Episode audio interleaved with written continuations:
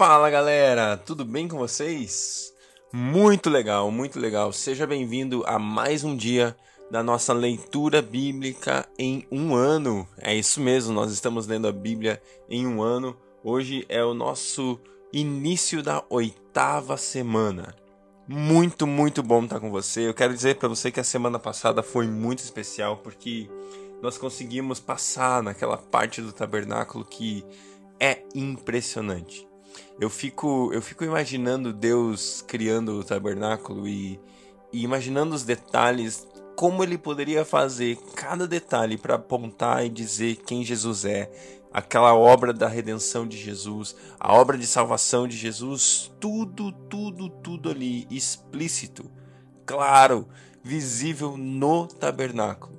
A coluna do tabernáculo, uma das muitas colunas do tabernáculo, era a pregação do evangelho completo redenção, salvação, quem é o homem, quem é Deus.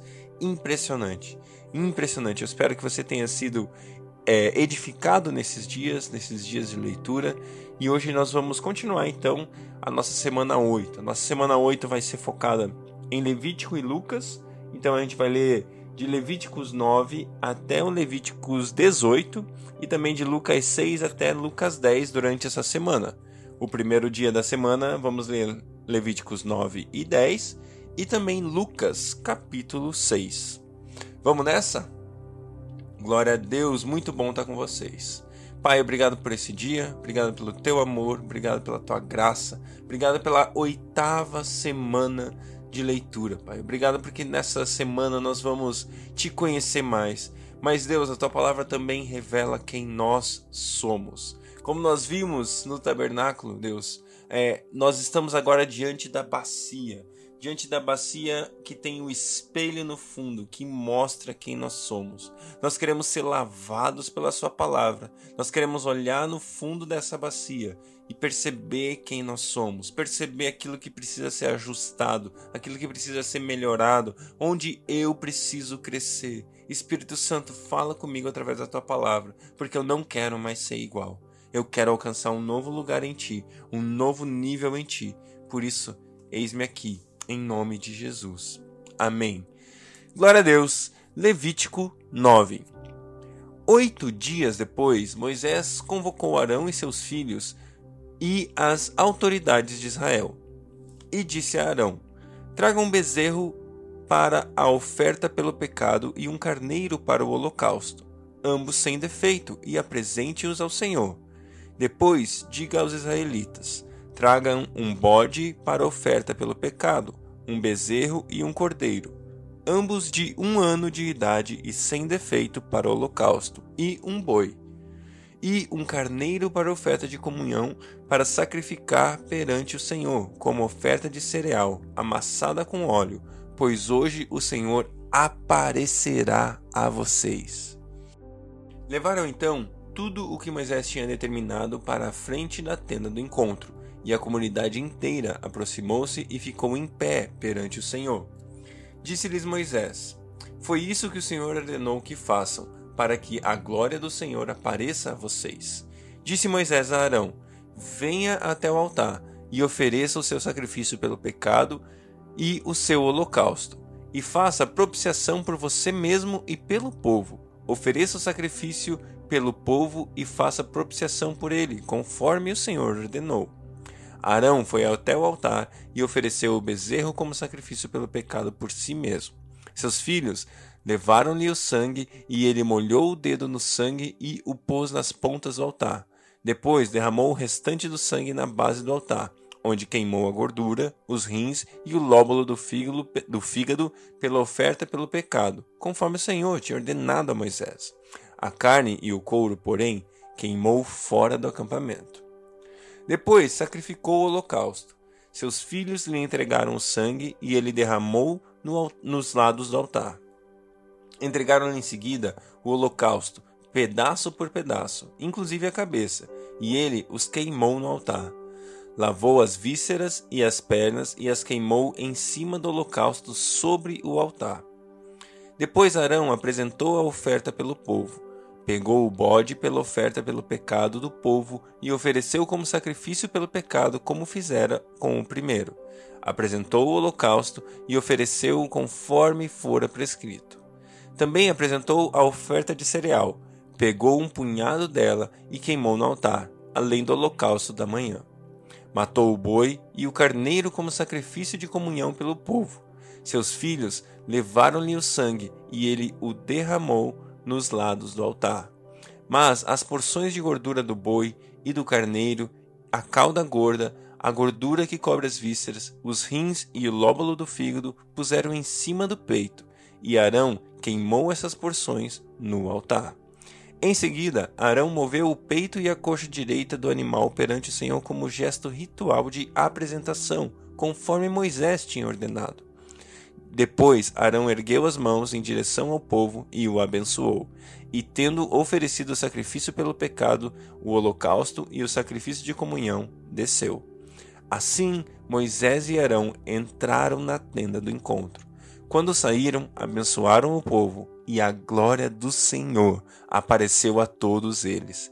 Saiu fogo da presença do Senhor e consumiu o holocausto e as porções de gordura sobre o altar e quando todo o povo viu isso, gritou de alegria e prostrou-se com, com o rosto em terra. Levítico 10 Nadab e Abiú, filhos de Arão, pegaram cada um do seu o seu incensário, nos quais acenderam fogo, acrescentaram incenso e trouxeram fogo profano perante o Senhor, sem que tivessem sido autorizados. Então saiu fogo da presença e os consumiu. Morreram perante o Senhor. Moisés então disse a Arão: Foi isto que o Senhor disse: Aos que de mim se aproximarem, santo me mostrarei, à vista de todo o povo, glorificado serei. Arão, porém, ficou em silêncio. Então Moisés chamou Misael, Eusafã, filhos de Uziel, tio de Arão, e lhes disse: Venham cá, tirem os seus primos da frente do santuário e levem-nos levem para fora do acampamento. Eles foram e puxaram pelas túnicas para, e os puxaram pelas túnicas para fora do acampamento, conforme Moisés tinha ordenado. Então Moisés disse a Arão e a seus filhos Eleazar e Itamar: Não andem descabelados, nem rasguem suas roupas em sinal de luto senão vocês morrerão e a ira do Senhor cairá sobre toda a comunidade. Mas os seus parentes e toda a nação de Israel poderão chorar por aqueles que o Senhor destruiu pelo fogo. Não saiam da entrada do, da tenda do encontro, senão vocês morrerão, porquanto o óleo da unção do Senhor está sobre vocês. E eles fizeram conforme Moisés tinha ordenado. Depois o Senhor disse a Arão: você e seus filhos não devem beber vinho nem outra bebida fermentada antes de entrar na tenda do encontro, senão vocês morrerão. É um decreto perpétuo para as suas gerações. Vocês têm que fazer separação entre o santo e o profano, entre o puro e o impuro, e ensinar aos israelitas todos os decretos que o Senhor lhes deu por meio de Moisés. Então Moisés disse a Arão e, seus fi e a seus filhos que ficaram vivos, Eleazar e Itamar Peguem a oferta de cereal que sobrou das ofertas dedicadas ao Senhor, preparadas no fogo, e tratem de comê-la sem fermento junto ao altar, pois é santíssima. Comam-na em lugar sagrado, porquanto é porção que lhes cabe por decreto. A você e a seus filhos as ofertas dedicadas ao Senhor, preparadas no fogo, pois assim me foi ordenado o peito ritualmente movido e a coxa ofertada, você e seus filhos e suas filhas poderão comer num lugar cerimonialmente puro. Essa porção foi dada a vocês e a seus filhos como parte das ofertas de comunhão dos israelitas. A coxa ofertada e o peito ritualmente movido devem ser trazidos com as porções de gordura das ofertas preparadas no fogo, para serem movidos perante o Senhor como gesto ritual de apresentação. Essa será a porção por decreto perpétuo para você e seus descendentes, conforme o Senhor tinha ordenado. Quando Moisés procurou por toda a parte o bode para fazer oferta pelo pecado e soube que já fora queimada, irou-se com Eleazar e Itamar, os filhos de Arão que ficaram vivos, e perguntou: Por que vocês não comeram a carne da oferta pelo pecado no lugar santo? é santíssima e foi dada para retirar a culpa da comunidade e fazer propiciação por ela perante o Senhor. Como o sangue do animal não foi levado para dentro do lugar santo, vocês deveriam tê-lo comido ali, conforme ordenei. Arão respondeu a Moisés: Hoje eles ofereceram o seu sacrifício pelo pecado e pelo holocausto perante o Senhor.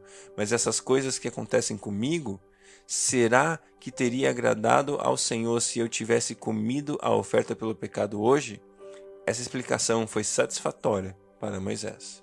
Lucas 6 Certo sábado, enquanto Jesus passava pelas lavouras de cereal, seus discípulos começaram a colher e a debulhar espigas com as mãos, comendo os grãos. Alguns fariseus perguntaram: Por que vocês estão fazendo o que não é permitido no sábado? Jesus lhes respondeu: Vocês nunca leram o que Davi fez quando ele e seus companheiros estavam com fome? Ele entrou na casa de Deus e, tomando os pães da presença, comeu o que apenas os sacerdote, aos sacerdotes era permitido comer, e os deu também a seus companheiros. E então lhes disse: O filho do homem é senhor do sábado. No outro sábado, ele entrou na sinagoga e começou a ensinar. Estava ali um homem cuja mão era atrofiada. Os fariseus e os mestres da lei estavam procurando um motivo para acusar Jesus. Por isso, o observavam atentamente para ver se ele iria curá-lo no sábado. Mas Jesus sabia que eles estavam pensando e disse o que eles estavam pensando e disse ao homem da mão atrofiada: Levante-se, venha para o meio. Ele se levantou e foi. Jesus lhes disse: Eu pergunto, o, o que é permitido fazer no sábado? O bem ou o mal? Salvar a vida ou destruí-la? Então olhou para todos os que estavam em sua volta e disse ao homem: Estenda a mão. Ele estendeu e ela foi restaurada. Mas eles ficaram furiosos e começaram a discutir entre si o que poderiam fazer contra Jesus. Num daqueles dias, Jesus saiu para o monte a fim de orar e passou a noite orando a Deus. Ao amanhecer, chamou seus discípulos e escolheu doze deles, a quem também designou apóstolos. Simão, a quem deu o nome de Pedro, seu irmão André, Tiago, João, Felipe, Bartolomeu, Mateus, Tomé, Tiago, filho de Alfeu, Simão, chamado Zelote, Judas, filho de Tiago, e Judas Iscariotes, que veio a ser o traidor. Jesus desceu com eles e parou num lugar plano. Estavam ali muitos dos seus discípulos e uma imensa multidão procedente de toda a Judéia, de Jerusalém e do litoral de Tiro e Sidom, que vieram para ouvi-lo e serem curados de suas doenças. Os que eram perturbados por espíritos imundos ficaram curados, e todos procuravam tocar nele, porque dele saía poder que curava todos. Olhando para os seus discípulos, ele disse: Bem-aventurados vocês, os pobres, pois a vocês pertence o reino de Deus. Bem-aventurados vocês que agora têm fome, pois serão satisfeitos. Bem-aventurados vocês que agora choram, pois haverão de rir. Bem-aventurados serão vocês quando os odiarem, expulsarem, insultarem e eliminarem o nome de vocês, como sendo mal, por causa do Filho do Homem. Regozije-se naquele dia e saltem de alegria, porque grande é a sua recompensa no céu, pois assim os antepassados deles trataram os profetas. Mas ai de vocês, os ricos, pois já receberam sua consolação. Ai de vocês que agora têm fartura, porque passarão fome. Ai de vocês que agora riem, pois haverão de lamentar e chorar. Ai de vocês quando todos falarem bem de vocês, pois assim os antepassados deles trataram os falsos profetas. Mas eu digo a vocês que estão me ouvindo: amem os seus inimigos, façam o bem aos que os odeiam, abençoem os que os amaldiçoem, orem por aqueles que os maltratam. Se alguém bater em você numa face, ofereça-lhe também a outra. Se alguém tirar de você a capa, não me impeça de tirar a túnica. Dê a todo aquele que pedir. E se alguém tirar o que pertence a você, não lhe exija de volta. Você, como vocês querem que os outros lhes façam façam também a eles. Que mérito vocês terão se amarem aos que os amam? Até os pecadores amam aos que os amam. E que mérito terão se fizerem o bem àqueles que são bons para com vocês? Até os pecadores agem assim. E que mérito terão se emprestarem a pessoas de quem esperam devolução? Até os pecadores emprestam a pecadores, esperando receber devolução integral. Amem, porém, os seus inimigos e façam-lhe o bem e emprestem a eles, sem esperar receber nada de volta. Então a recompensa que vocês terão será grande e vocês serão filhos do Altíssimo, porque Ele é bondoso para com os ingratos e maus. Sejam misericordiosos, assim como o Pai de vocês é misericordioso. Não julguem e vocês não serão julgados. Não condenem e não serão condenados. Perdoem e serão perdoados. Deem e será dado a vocês. Uma boa medida, calcada, sacudida e transbordante será dada a vocês, pois a medida que usarem também será usada para medir vocês. Jesus fez também a seguinte comparação: Pode um cego guiar outro cego? Não cairão os dois no buraco? O discípulo não está acima de seu mestre, mas todo aquele que for bem preparado será como o seu mestre. Porque você repara no cisco que está no olho do seu irmão e não se dá conta na viga que está no seu próprio olho? Como você pode dizer ao seu irmão: Irmão, deixe-me tirar o cisco do seu olho, se você mesmo não consegue ver a viga que está no seu próprio olho? Hipócrita! Tire primeiro a viga do seu olho, e então verá claramente para tirar o cisco do olho do seu irmão. Nenhuma árvore boa dá fruto ruim, nenhuma árvore ruim dá fruto bom. Toda árvore é reconhecida por seus frutos. Ninguém colhe figos de espinheiros nem uvas de ervas daninhas.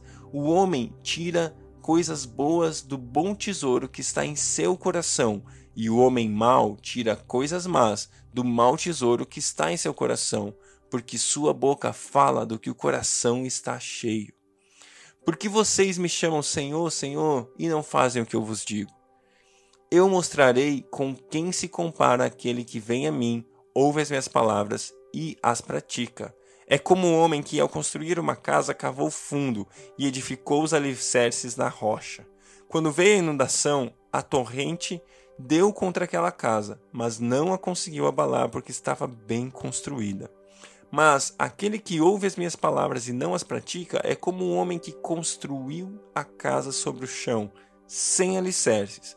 No momento em que a torrente deu contra aquela casa, ela caiu e sua destruição foi completa.